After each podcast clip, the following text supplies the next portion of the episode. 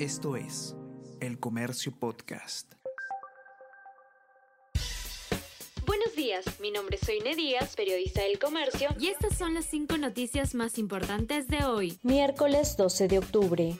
La fiscal de la Nación denuncia a Castillo ante el Congreso. Según la Fiscalía, se hallaron indicios de una red enquistada en Palacio para copar, controlar y dirigir procesos de contrataciones, delitos con tráfico de influencias, organización criminal y colusión en casos Puente Tarata, Petroperú y Ministerio de Vivienda.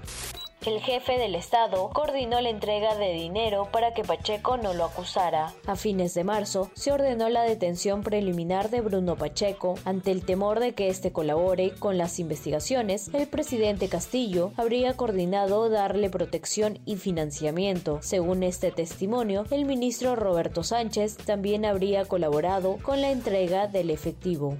Según expertos, el mandatario habría incurrido en obstrucción y encubrimiento. La declaración del colaborador eficaz, de acuerdo a expertos consultados por el comercio, refuerza la hipótesis del Ministerio Público respecto a que el mandatario encabeza una organización criminal enquistada en el poder y que aprovechándose de este busca impunidad en estos actos cometidos detienen por 10 días a asesores en la sombra que operaban en Palacio. Medida fue solicitada por el equipo especial de fiscales contra la corrupción en el poder. El único que está no habido es Alejandro Sánchez Sánchez.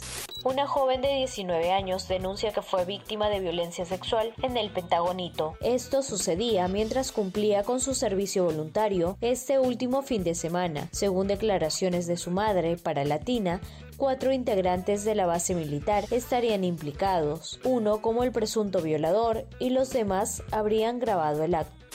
Esto es El Comercio Podcast.